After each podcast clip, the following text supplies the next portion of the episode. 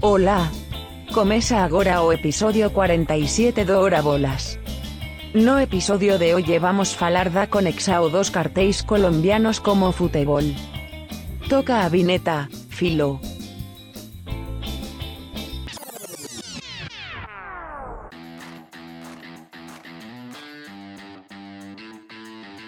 Shakira, Shakira Maria! Começa agora o episódio 47 do Hora Bolas, a história do mundo levada na esportiva.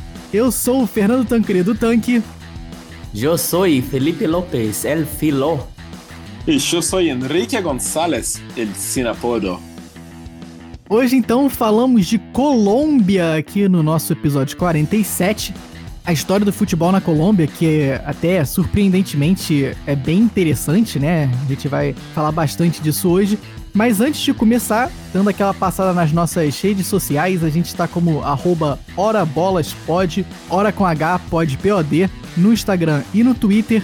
E estamos também aí nas diferentes plataformas que você usa para nos escutar. É, aproveita para dar aquele subscribe na gente lá no Spotify, Apple Podcast, Google Podcast, Deezer, Cashbox, Amazon Music e no YouTube. Beleza?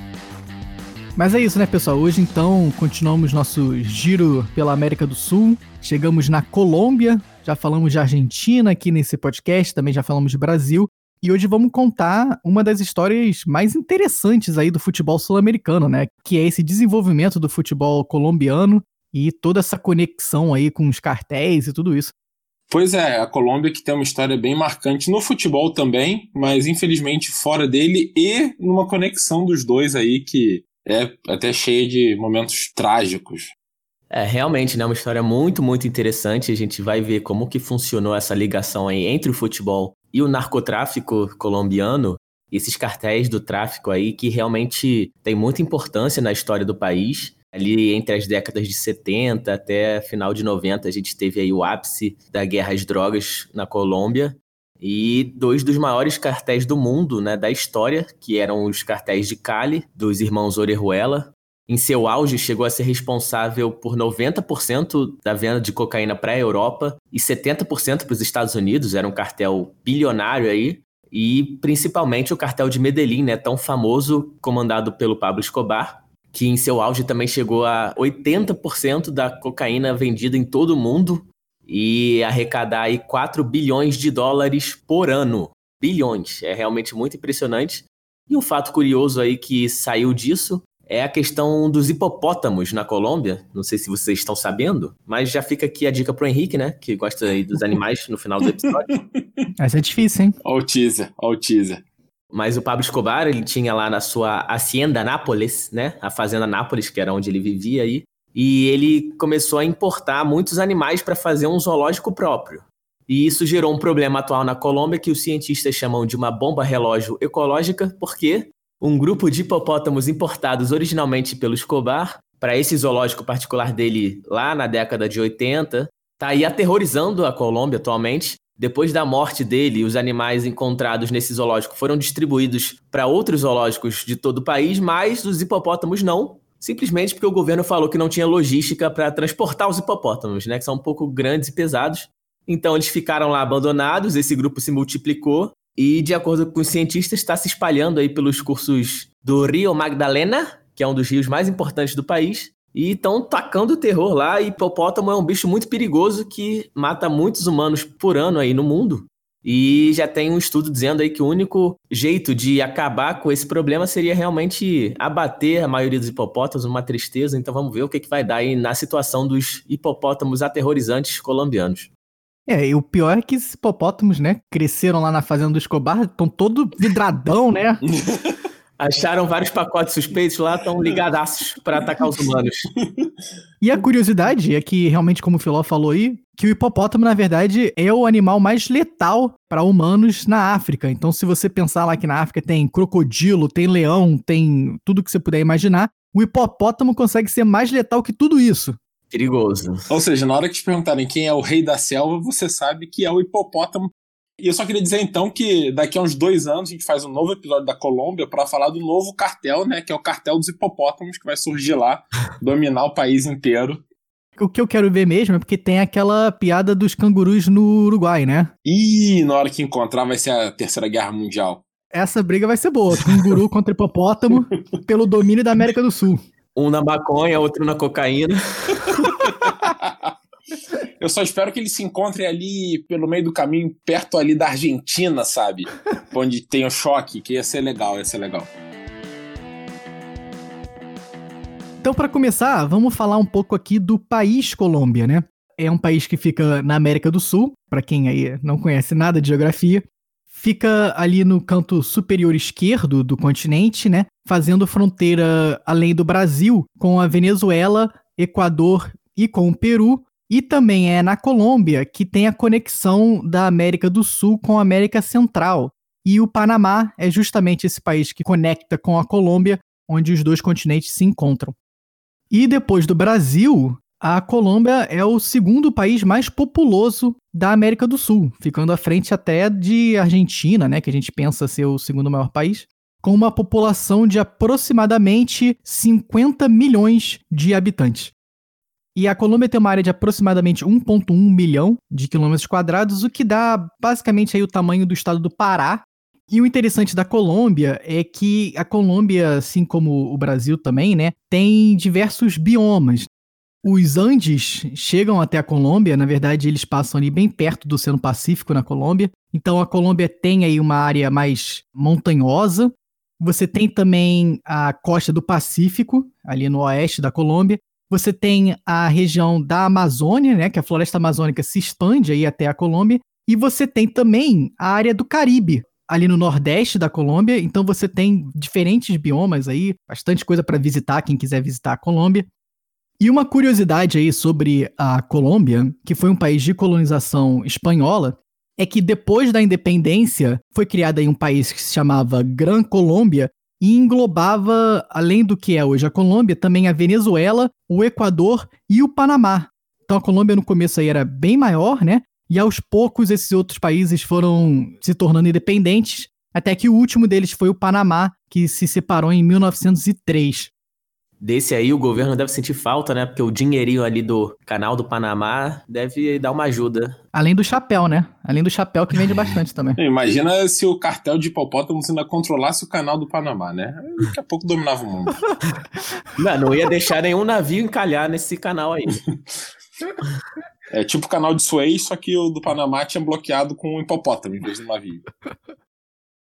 E para falar das principais cidades aí da Colômbia, a capital é Bogotá, que tem uma população de aproximadamente 9 milhões de habitantes e fica também nos Andes. A segunda principal é Medellín, que o Filó já mencionou aí, seguida por Cali, né, que a gente vai falar também bastante. Cali que também fica ali nos Andes. E a quarta principal cidade da Colômbia é a terra da nossa querida Shakira, Barranquilha, a maior cidade da Colômbia ali na costa caribenha.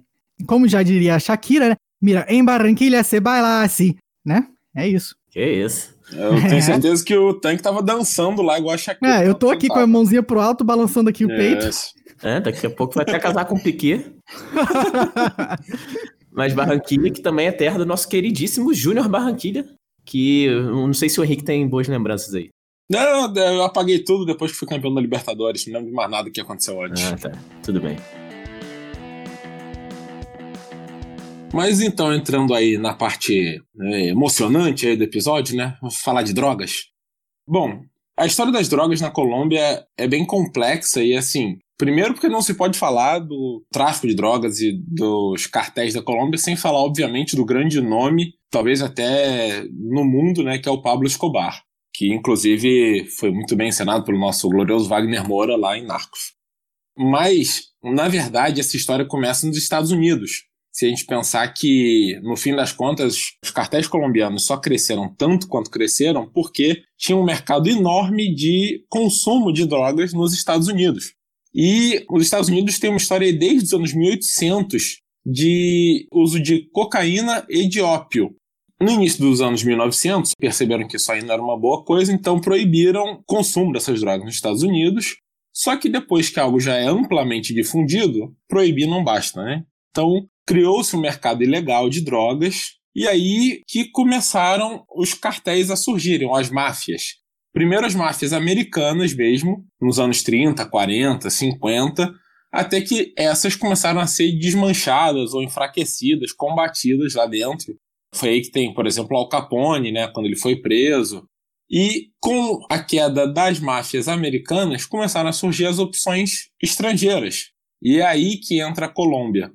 A Colômbia começou o século XX, os anos 1900, com uma grande rivalidade entre os partidos conservador e liberal. E isso desencadeou numa guerra civil na Colômbia. Estima-se que foram mais ou menos 200 mil colombianos mortos na guerra civil. E após essa guerra civil toda, o candidato conservador ganhou as eleições, tomou posse em 1950. Mas a verdade é que esse governo acabou sendo um governo bem fraco. Ele não tinha força, ele não tinha poder para controlar a situação na Colômbia, né? Após tantos conflitos. E as tensões foram aumentando cada vez mais e os lados se polarizando aí, né, os conservadores contra os liberais, até que teve um novo golpe depondo o presidente e aí assumindo uma junta militar para tentar controlar a Colômbia. Isso resulta em muita repressão contra o povo e acaba tendo, obviamente, uma reação aí do outro lado. Então, a resposta que foi dada a essa repressão militar foi a criação de vários grupos paramilitares, várias guerrilhas. E é nesse momento que surgem as FARC, as Forças Armadas Revolucionárias da Colômbia, que existiram aí por mais de 50 anos até o Acordo de Paz, poucos anos atrás. Com isso e com o crescimento dessas forças paramilitares, dessas guerrilhas, a situação foi ficando cada vez mais caótica e mais descentralizada, digamos. O governo cada vez mais perdia força, e esse conflito que foi aumentando cada vez mais resultou numa terra de ninguém, quase, que foi o cenário onde surgiram os cartéis. E o primeiro desses cartéis é o cartel de Medellín, o cartel do Pablo Escobar. No fim dos anos 60 começou a surgir o tráfico de drogas em Medellín, e no início dos anos 70 começou a se organizar em torno do cartel. O Pablo Escobar nasceu em 1949, com 22, 23 anos, bem novo, ele já começou a se envolver nas drogas. Ele teve uma origem muito humilde e basicamente a única ambição dele aí era crescer na vida, ficar rico, não importa como. E então ele até foi para a faculdade, mas o crime recompensava mais rápido e entrou nos cartéis onde ele percebeu que era o futuro. É, querendo deixar claro aqui que a gente não faz apologia às drogas, hein? Apesar do Henrique estar tá tentando aí. Ou ao crime organizado, nada disso, tá? Jamais. Não, não coloque essas palavras na minha boca. Eu só tô falando como o Pablo Escobar via o futuro dele. É, bom, ele cresceu bem rápido no cartel de Medellín num país que se plantava e vendia maconha muito fácil e também a cocaína, o Pablo Escobar começou a realmente diversificar tanto a venda como seus mercados. E a Colômbia era um local muito conveniente para se vender droga para os Estados Unidos, porque você já estava ali na beira da América Central, né? Chegar em Miami é um pulo. É uma rota bem rápida. Foi aí que o Pablo Escobar viu que esse era o futuro. Né? Não é vender na Colômbia, e sim vender para os Estados Unidos. E, ao mesmo tempo, ele teve a percepção, digamos, a inteligência de perceber também que ele tinha que mostrar como isso poderia ser bom para os políticos da Colômbia, né, para os governantes. E, aliás, para o povo também, no fim das contas. Ele começou a comprar políticos e ele começou a comprar o povo, por que não, né? Distribuir dinheiro, fazer ações de caridade, projetos sociais. E a gente vai ver aí, né, mais para frente, que clubes de futebol também. E com isso, ele se tornava querido dos políticos, querido do povo, amado pelo povo. É, ele era visto por muitos como um Robin Hood na Colômbia, o cara que roubava dos ricos para dar para os pobres. Afinal das contas, não era bem assim, né? Tanto que ele comprava hipopótamos também. Mas era assim que o povo via, um povo que estava abandonado e por décadas em guerra, via ele como o grande pai ali, né, o protetor dos pobres. É realmente bem interessante esse modus operandi aí do Escobar. E além dessas estratégias que ele usou, ele também pegou um mercado que já tinha ali um início, né, da década de 70, mas ele também fez o seu mercado. É, isso mostra bastante lá na série Narcos, que o Henrique citou, como ele fomentou o mercado, né? Ele também criou mercados que não existiam para outros tipos de droga, ou mesmo mercado de cocaína em outras cidades americanas. Então, realmente era um criminoso gigantesco, mas tinha muita noção de mercado, né? De como vender, de como fazer dinheiro. Tudo isso mostra um pouco no Narcos, então fica aqui a nossa dica de entretenimento. As duas primeiras temporadas aí são sobre o Pablo Escobar e são realmente muito boas, com o nosso querido Wagner Moura. Estendendo aqui a dica de entretenimento, né, falando de audiovisual, de cinema, tem muitos, muitos filmes sobre o Pablo Escobar. Vou indicar aqui só mais alguns, além da série Narcos, que está na Netflix. Tem o filme Escobar a Traição, em que ele é vivido pelo Javier Bardem, aí, vencedor do Oscar, e com a Penélope Cruz também. Tem o Escobar Paraíso Perdido, que é um filme um pouco mais lúdico, né? Uma história mais estranha aí, que o namorado da filha dele viaja para uma ilha e acaba conhecendo Escobar. Não é um filme muito biográfico, mas o Escobar é vivido pelo Benício Del Toro, também outro grande ator. E tem muitos outros títulos aí, quem quiser pesquisar, se interessar, são filmes interessantes e realmente o Escobar é um grande personagem da história do mundo. Pois é, e assim, você até falou dos filmes aí, né? O cartel de Medellín, com isso, começou a se expandir e o Pablo Escobar, obviamente, sabia que tinha que também matar seus rivais e né, acabar com os outros cartéis aí o máximo possível. E o Pablo Escobar, como o Filó disse, controlava 80% do comércio de cocaína no mundo. E chegou a ser considerado uma das 10 pessoas mais ricas do mundo pela Forbes. Ou seja, né, ele era reconhecidamente bilionário, não era por trás dos panos. É, foi reconhecido como empresário, né? O que era, mas era um empresário que atuava ilegalmente. Basicamente isso. É até interessante, né? Eu falei da ambição do Escobar e ele dizia que a meta dele quando criança era ter um milhão de pesos colombianos quando ele tivesse 22 anos. O que se sabe é que com 26 ele já tinha 100 milhões. Quando você fica poderoso demais, você começa a criar inimigos também. E é aí que vão surgir outros grandes cartéis da Colômbia, mas só para terminar antes a parte do Pablo Escobar, ele começou também a ser perseguido por alguns políticos e ameaçar e matar os políticos. No auge do seu poder, começou a fazer todos os rivais. E quando entra na presidência da Colômbia o César Gaviria, em 1990, quando o candidato do partido dele, liberal, anterior a ele, foi assassinado, ele assumiu, ele venceu a eleição, né? E a grande missão dele era combater Pablo Escobar e os cartéis de drogas. E começou meio que uma guerra de poder aí, e o Escobar ele basicamente aceitou se render desde que ele ficasse na casa dele, onde ele teria sua mansão, onde tinha os hipopótamos, onde tinha tudo mais preso numa mansão sem tornozeleira e sem nada, ou seja, parece algo bem confortável. Então, ele continuou fazendo todas as suas atividades criminais, continuou comandando o seu cartel, e quando o governo percebeu isso, tentou mudar ele para uma cadeia de verdade, né, para uma prisão. Ele soube disso, porque era cheio de infiltrados, e aí começou a última fuga aí do Escobar, que durou mais ou menos um ano, onde ele estava sendo perseguido não só pelo governo colombiano, mas por todo o aparato aí americano de combate às drogas, times das forças especiais do exército, né, os SEALs. Basicamente, os Estados Unidos botou tudo que tinha na Colômbia para achar o Escobar e ou prender ou matar. Com isso, outros inimigos do Escobar viram aí nisso uma chance de ir atrás dele e aproveitar para matar também, né?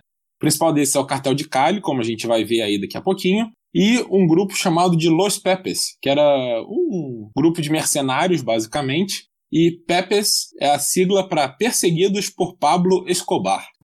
É, e faz conexão também com o jogador Pepe, né? O brasileiro naturalizado português, que também é outro marginal em campo. é, gosta de matar também, né? Ou gostaria, se pudesse. E aí, finalmente, um ano e meio depois da fuga dele, conseguiram localizar onde ele estava. Um grupo aí dessas forças americanas de busca fechou o bairro e foi fechando o cerco até que ele tentou fugir pelos telhados, eles foram atrás e mataram Pablo Escobar num dos telhados, uma foto que ficou até famosa e tá na série também é bem famosa mesmo, e principalmente na Colômbia. É, se você for pesquisar aí, você vai ver que tem muita coisa que saiu dessa imagem, tem até quadros famosos retratando esse momento tão marcante para o país. Mas, se a gente falou do cartel de Medellín, a gente não pode deixar de falar dos grandes rivais, o cartel de Cali. Ele surgiu depois, ele na verdade existia desde os anos 70, mas ele tomou força nos anos 80, quando alguns aliados do Pablo Escobar começaram a discordar dele e se mudaram, digamos, para o cartel de Cali.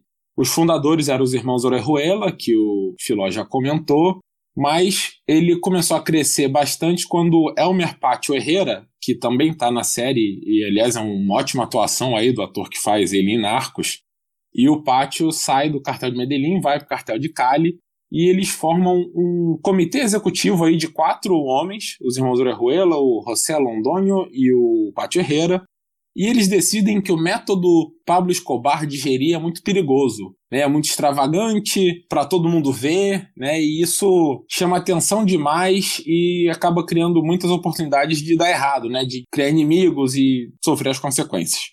Então eles decidem fazer como se fosse uma empresa mesmo. Eles não são bonzinhos por isso, eles matam quem precisar, mas tudo por baixo dos panos, tudo sem ninguém ver, tudo na surdina.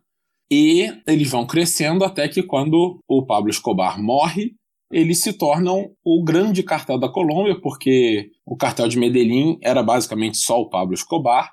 Eles começam a tomar controle do comércio no mundo inteiro. E o cartel de Cali, como o Filó falou também, né, controlava 90% do comércio de cocaína na Europa e 70% nos Estados Unidos. Eles estimam que chegou a ter uma receita de 7 bilhões de dólares por ano talvez tenha sido aí até maior do que o do Pablo Escobar em números brutos, mas, como eu disse, o foco tanto do governo Gaviria na Colômbia como dos americanos tinha sido acabar com esses cartéis. Então, assim que o Pablo Escobar caiu e o cartel de Medellín caiu e o cartel de Cali se tornou a grande força, ele também se tornou o grande alvo. Eles duraram aí três anos no seu auge, mas lá por 95, 96, o governo colombiano, novamente com a ajuda aí da agência antidrogas americana, até da agência de imigração, conseguiram rastrear os quatro líderes e, inclusive, nesse momento, os irmãos Orejuela já moravam nos Estados Unidos e conseguiram prender os quatro. E em 96, o cartel de Cali começou a ser desmanchado, desmontado, e aí acaba a grande era dos cartéis na Colômbia, podemos dizer assim. Só dar uma passada rápida aí nos outros, né? Também eles tinham o cartel do Vale do Norte, que era um cartel bem forte, localizado no norte da Colômbia. Quando o cartel de Medellín e de Cali começaram a se desmontar, eles até tiveram aí um pouco de força por estarem também numa posição bem vantajosa quanto aos Estados Unidos, mas não chegaram perto, né, dos cartéis originais aí, Cali e Medellín. E teve também o cartel da Costa, mas sem tanta força, né? Ele era conhecido também como cartel de Barranquilla, é o cartel da Shakira, né? Mas assim termina basicamente a história dos cartéis na Colômbia e a gente vai ver por que, que esses cartéis são tão importantes também para o futebol. Então, antes da gente falar aqui da conexão dos cartéis aí com o futebol, vamos contar um pouco da história do futebol na Colômbia. O campeonato colombiano, até hoje, né, é um dos maiores aqui da América do Sul. É, acho que dá para dizer que talvez seja o terceiro mais competitivo, né? Ficando só atrás do Brasil e da Argentina. Só para dar uma passada rápida aqui nos maiores times, né? O maior campeão é o Atlético Nacional, com 16 títulos. Atlético Nacional que também é bicampeão da Libertadores.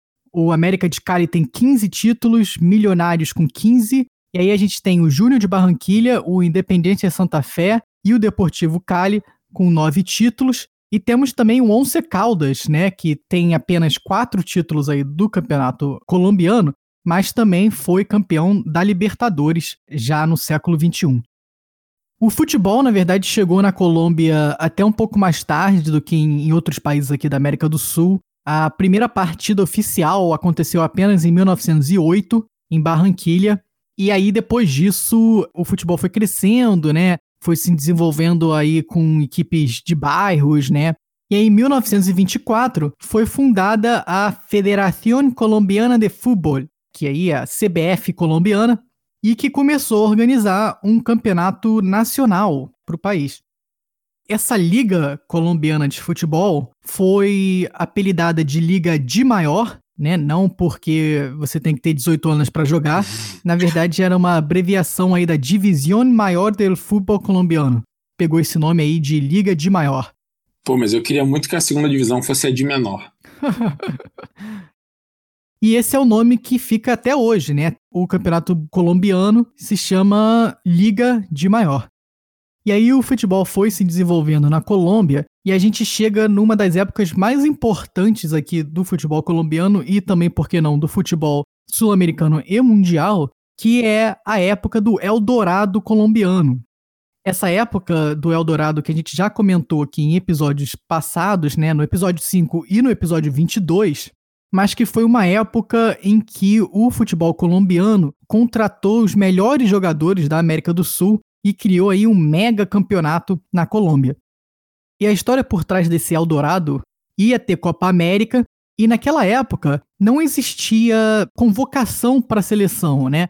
Geralmente o que as federações faziam é que elas pegavam um time, talvez aí o maior time do país, e levava o elenco do time todo para representar o país. E aí foi isso que a Associação Colombiana de Futebol tentou fazer, pediu para a Liga de Maior para emprestar, entre aspas, né, o Júnior de Barranquilha para a competição. E aí a Liga de Maior pediu 30 mil dólares para a Federação Colombiana, que ofereceu só metade desse valor. E com isso, a Liga de Maior se sentiu ofendida e resolveu romper com a Associação Colombiana de Futebol. E aí, isso é o que gera toda essa situação, porque a partir do momento que a Liga de Maior rompe com a Associação Colombiana, ela rompe também com a FIFA, e a FIFA era quem regulamentava toda a parte salarial, né, as transferências entre clubes, especialmente aí, né, de países diferentes, tudo isso até como é até hoje, né? Então, com isso, a Liga de Maior, por agora não ser mais associada com a FIFA, ela passa a poder oferecer salários absurdos, muito maiores do que os salários que eram oferecidos aí em outros países, além de não ter que pagar a transferência dos jogadores de outros países para a Colômbia. Então, com isso, os times colombianos, né, que faziam parte aí da Liga de Maior, começam a contratar e oferecer salários absurdos para os principais jogadores aqui da América do Sul. E aliado a isso, né, numa história que a gente contou já em episódios anteriores, tem também a questão da greve do futebol na Argentina. Né? Naquela época, aí no começo dos anos 50, o campeonato argentino era talvez aí o mais bem estruturado da América do Sul, né? O, o, Brasil, por exemplo, naquela época funcionava aí ainda só com seus campeonatos estaduais, não havia campeonato nacional, mas a Argentina já tinha. E nesse mesmo ano aí de 1949, os jogadores dos clubes argentinos entram em greve, justamente pedindo aí salários maiores, e isso acaba coincidindo com essa quebra da Liga de Maior com a FIFA aí uma grande quantidade dos melhores jogadores argentinos e de outros países acabam se transferindo para a Liga Colombiana e aí entra nessa época do Eldorado, quando o campeonato colombiano, na verdade, tinha aí os maiores jogadores da América do Sul, né? Incluindo aí Di Stefano, que é aí o maior ídolo da história do Real Madrid, chegou a jogar no Milionários. O Heleno de Freitas, que é aí ídolo do, do Botafogo, né? Jogou no Júnior de Barranquilha. E a gente teve aí o Deportivo Cucutá, que trouxe 17 jogadores do Uruguai, muitos deles que viriam a ganhar a Copa do Mundo de 1950. Eles foram jogar na Colômbia. Teve muito jogador vindo do Peru, do Paraguai, de basicamente aí as principais ligas e jogadores até da Europa. Né? A gente teve jogador vindo da Hungria, jogador vindo da Lituânia, jogador vindo da Inglaterra, Itália. Então realmente veio gente aí do mundo todo para jogar nesse campeonato, entre aspas, pirata da Colômbia, porque eles, como não faziam parte da FIFA mais, podiam pagar aí esses salários absurdos, muito acima de todas as outras ligas, e trouxeram o que havia de bom e de melhor no mundo do futebol. E é uma loucura pensar nisso, né? Porque isso parece algo inviável hoje em dia. Na Colômbia, na América do Sul, com certeza inviável. Mas é muito interessante com os times que tentaram criar a Superliga, né, que seria essa liga aí com 15 equipes da Europa que estariam sempre jogando, basicamente formar uma Champions à parte. Na verdade, se isso um dia ocorresse, a gente espera que não ocorra, mas a gente poderia ver né, esses times quebrando aí com a FIFA e pagando até salários muito maiores. É, ia acabar estragando o futebol, mas não deixa de ser mais ou menos o que a Liga Colombiana fez nessa época. É, foi realmente uma loucura aí. E foram aí cinco anos em que o campeonato colombiano foi o centro do futebol sul-americano, pelo menos, né? Essa Liga do Eldorado durou de 49 a 53. Os milionários ganharam quatro edições das cinco, né? Tendo aí o Di Stefano como principal jogador do time. E o Deportes Caldas, que depois se fundiria para formar o Once Caldas, ganhou o campeonato também um ano em 1950. E logo depois da criação desse campeonato pirata aí da Colômbia, a FIFA acaba expulsando a Federação Colombiana e com isso aí começa uma movimentação, né, para acabar com essa liga pirata, que termina com o Pacto de Lima em 1951, que aí as três partes, né, a FIFA, a Federação Colombiana e a Liga de Maior, acordaram em fechar esse campeonato pirata em 1954 com todos os jogadores que se transferiram para a Colômbia durante esse período, voltando para os seus times de origem. E aí, depois da temporada 53, acaba esse período dourado aí do futebol colombiano com o fim da Liga Pirata do Eldorado. É interessante que, apesar de durar só cinco anos, foi realmente bem marcante, né? Algo único no futebol e que a gente acaba lembrando até hoje. Com o fim da época do Eldorado, o futebol na Colômbia entra numa eh, crise de abstinência, né, dos seus maiores craques, e nas próximas décadas a popularidade do futebol cai bastante, até a média de público nos jogos cai significativamente, porque todo mundo acabou se acostumando a ver aí os grandes craques, né, jogando, e agora tinha que se acostumar com o que tinha sobrado. E aí a popularidade do futebol só vai voltar a crescer quando os cartéis começam a se envolver no futebol mas essa já é a parte que eu vou deixar pro Filó. É, exatamente como o Tank disse, né? Realmente a entrada dos cartéis modifica muito o cenário do futebol colombiano. E ali, a partir do final da década de 70, mas principalmente na década de 80, início da década de 90, que começa a era de ouro para os clubes colombianos. De 1978 a 2001, foram oito finais de Libertadores, mas foi apenas um título, justamente do Atlético Nacional em 1989. E para falar da relação entre os clubes e os cartéis de narcotráfico, o União Madalena foi o primeiro clube a ter dinheiro de drogas injetado em sua administração. É um clube menor aí da Colômbia, mas no final dos anos 70, os irmãos Dávila Armenta, que eram poderosos traficantes de maconha da época, é, acabaram salvando o time da falência e com o dinheiro do tráfico, o time chegou a disputar o título colombiano de 1979. É, e foi daí que veio a música, né? Madalena, meu peito percebeu, porque, né, tá na cocaína, já começa a bater mais forte ali o coração. É daí que veio a música. Meu peito percebeu que o mar era uma droga, né? e aí, depois do pioneirismo aí, do União Madalena se juntando ao mundo das drogas, a gente teve diversos outros times colombianos com interferência dos traficantes e principalmente o Atlético Nacional de Medellín, considerado aí o maior time da Colômbia, e também teve a influência do principal traficante de todos, o Pablo Escobar, que a gente já contou a história aqui. Mas agora vamos falar especificamente da relação dele com o futebol. Ele que era muito, muito fã do esporte, né? desde criança, da vida humilde dele, ele já jogava bola nas ruas. Sempre foi sabido que ele torcia para o Atlético Nacional de Medellín, embora na verdade, o time de infância dele fosse o Independiente de Medellín, que era o segundo time da cidade. Isso foi revelado pelo próprio filho dele, o Juan Escobar, num livro que ele lançou em 2015 que conta histórias aí do seu pai. Também uma outra dica aí pro pessoal que se interessar. Então ele torcia pro Independente, mas foi realmente no Atlético Nacional que ele teve muita influência e estendeu seu poder aí, como o Henrique disse, ele usava também do futebol para comprar aí o apoio do povo, né? Se o time tivesse indo bem, todo mundo ficava mais feliz na cidade, começava a aceitar as coisas que ele fazia. Então, por isso que essa influência dele no futebol era tão importante para o próprio negócio de narcotráfico do Escobar. É, usava para legitimar o negócio, né? Justamente. É, exatamente. E aquela história de Robin Hood que a gente também já citou. E, inclusive, o Pablo Escobar virou deputado na Colômbia, né, o que é uma coisa até estranha de se pensar. E nesse período ele inaugurou diversos campos de futebol nas periferias de Medellín. E isso ajudou bastante a aumentar a popularidade dele na cidade e até, de certa maneira, no país inteiro. E ele chegou até a ganhar um bairro com seu nome na cidade de Medellín, o bairro Pablo Escobar. E ele era realmente muito ligado ao Atlético Nacional. Tem diversas histórias, né, de que ele ameaçava juízes, ameaçava a Federação Colombiana de Futebol para favorecer o time, é, oferecia fortunas aos árbitros que beneficiassem os jogos do Atlético. Não tem dados oficiais, mas as histórias praticamente comprovam que ele investia muito, muito dinheiro no clube, tanto para melhorar o time, né, e dar essa felicidade para o povo de Medellín, quanto para também lavar o dinheiro do tráfico né? Que ele pegava ali, reinvestia no clube, tirava um dinheiro limpo. E a relação dele era tanta que ele era amigo de vários jogadores do time da época, inclusive naquela história que o Henrique contou, que ele ficou preso em casa, né, na prisão que ele mesmo construiu, que não era de fato uma prisão. É, ele recebia a visita de vários jogadores, dirigentes do clube, faziam festas. Era uma ligação muito próxima e que de prisão também naquele lugar não tinha nada, né?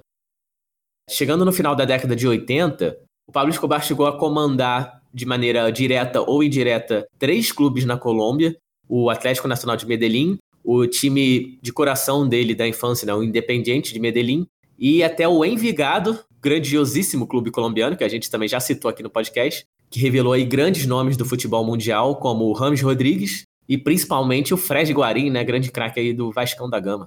Tinha que ter um momento clubista no episódio. Não seria um episódio de hora bolas e futebol sem clubismo revelou também aí um favorito ao BBB da Colômbia, o Gil do Vigado.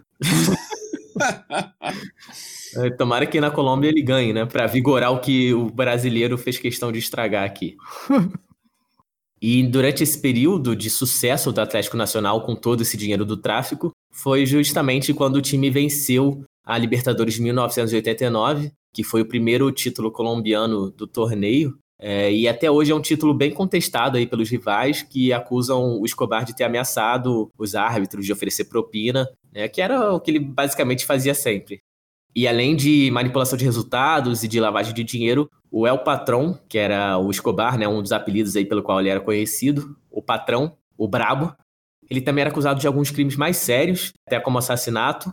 No próprio ano de 1989, o assistente, né, bandeirinha Álvaro Ortega, foi morto a tiros em Medellín. E muito provavelmente isso foi uma resposta a um jogo que aconteceu semanas antes, em que ele anulou um gol do Independiente de Medellín, né, o segundo time aí do Escobar, em um jogo decisivo contra o América de Cali, que era justamente o time do cartel de Cali, do grande rival aí dele, dos irmãos Orejuela. Depois desse assassinato, a Federação Colombiana foi pressionada pela FIFA e pela Comebol e acabou suspendendo o campeonato nacional daquele ano, que terminou sem campeão. É, eu fico com pena do Bandeirinha, né? Que o cara ia tomar tiro independentemente se anulasse ou não, tá ligado? ia ser assassinado ou pelo cartel de Cali ou pelo time dele. É. Ficou aviso aí pro tanque, né? Que agora vai virar árbitro de futebol. É. Tem que simpatiza bem com esse problema dele. Né? Com certeza. Mas ele ficou também mais ou menos como a Argentina, quando tiver ali o encontro dos cangurus com os hipopótamos, né? Vai ficar ali no meio do caminho, não tem pra onde fugir. É, se ficar, o bicho pega. Se correr, o cartel come, né? é uma profissão perigosa, realmente, de árbitro na Colômbia. Outro caso também aconteceu em 1990, quando um árbitro uruguaio denunciou a Comembol ameaças de morte e tentativas de suborno feitas a ele por 20 mil dólares numa partida entre o Atlético Nacional e o glorioso Vasco da Gama. Pelo jogo de volta das quartas de final da Libertadores, o Atlético venceu por 2 a 0, mas a partida foi anulada depois dessa denúncia. Acabou que teve um novo jogo que foi realizado no Chile e o Atlético Nacional venceu de novo, infelizmente. Mas em entrevista, o Eurico Miranda, dirigente do Vasco na época, chegou a dizer que tinham sicários, né, os assassinos aí, capangas dos cartéis, com metralhadoras dentro do vestiário e que tinha envolvimento do cartel de Medellín. E só para dizer que quando o Eurico Miranda tem medo de alguma coisa no futebol, porque o negócio era brabo mesmo, né? Olha, eu te dizer que ele não, não sei se ele tinha muito medo, não, porque a declaração dele foi exatamente nessas palavras. Ah, tinha um cartel de Medellín ali no meio. tá certo. Com charuto na boca, né? O clássico Eurico Miranda. A influência do Escobar seguiu aí no início dos anos 90 no Atlético Nacional. Entre os anos de 91 e 92, o clube tinha um time muito forte, com vários astros da seleção, e todos eram amigos do Escobar, como eu falei, visitavam a La Catedral. que era essa prisão construída por ele mesmo lá. O próprio goleiro Iguita, né, famoso aí da Colômbia, era muito próximo dele. E anos depois ele chegou a assumir que ele foi cortado da Copa de 94 justamente por sua proximidade com o narcotraficante. E esse time muito forte do Atlético Nacional seria a base da seleção colombiana que foi para a Copa de 94 e que a gente vai contar a história já já também. Com a morte do Escobar em 93, o time acabou perdendo um pouco de sua força, né? não tinha mais aquele dinheiro todo, os sucessores dele não investiram no futebol que nem ele fazia, então o Atlético só viria depois a ser campeão da Libertadores de novo, já agora recentemente, né, nos anos 2010, com uma administração totalmente diferente. Outros times que também foram muito influenciados pelos cartéis de droga, a gente tem o América de Cali, comandado pelo cartel rival aí do Pablo Escobar, dos irmãos Orejuela, e eles faziam basicamente a mesma coisa que o Escobar fazia com a América de Cali, né? Eles investiam muito dinheiro, também lavavam dinheiro, mas, como o Henrique também explicou, não era uma coisa assim tão exposta como o Escobar fazia questão de mostrar o investimento dele. Os irmãos Orejuela tinham oficialmente participação no clube como dirigentes e acionistas é, e alavancaram a equipe de América de Cali também, que teve ótimos anos durante o comando do cartel. Tinha também o Independiente Santa Fé, que teve diversos traficantes no comando ao longo de sua história. É, em 1989, depois do grande ano aí do Atlético Nacional, eles investiram bastante para tentar fazer frente e superar o Atlético. É o Fernando Carrillo Vallejo era um grande traficante que comprou a maioria das ações da equipe nessa época.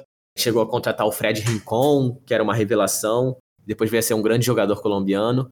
E depois de alguns anos, ele passou o comando para outro chefão do tráfico, o Ares Abaleta, que era um dos homens mais importantes do cartel de Cali também. A gente teve também o Milionários, que nos anos 80 tinha um presidente chamado Hermes Tamayo, que depois foi preso em Barranquilha com uma carga de duas toneladas de cocaína. E depois o time passou para comando do Gonzalo Rodrigues Gacha, que é um traficante também bem famoso aí na história da Colômbia, conhecido por ser muito sanguinário, assim, matava todo mundo mesmo, não estava nem aí. E ele era um dos ex-sócios do Escobar. Ele chegou a assassinar um dirigente para assumir o comando do Milionários e mesmo assim não foi preso e ainda conseguiu levar o time a conquistar um título colombiano durante a sua gestão. Além desses times principais, a gente também teve traficantes comandando aí alguns times menores da Colômbia, como o Deportivo Independiente de Medellín, que é um outro time aí da cidade, e também o Deportivo Pereira. E para fechar aqui a relação dos cartéis colombianos com o futebol, é importante a gente falar também da seleção, né? A seleção colombiana não tinha uma história de sucesso até os anos 90. Na verdade, ela tinha participado de pouquíssimas Copas do Mundo a última tinha sido em 1962. E depois desse investimento aí no futebol colombiano de maneira geral, dos traficantes durante a década de 80, se classificou para a Copa de 90, que foi a primeira Copa em 28 anos, e disse muito também que o próprio Pablo Escobar teria financiado a preparação daquela seleção que conseguiu a vaga na Copa, mas não foi muito longe. E aí, em 94, depois desse timaço aí do Atlético Nacional montado pelo Escobar, foi realmente o ano que a seleção chegou mais forte, foi com certeza uma das seleções mais talentosas da história do país, talvez rivalizando apenas com a seleção de 2014 aqui no Brasil, que chegou nas quartas de final. Com certeza mais talentosa até então.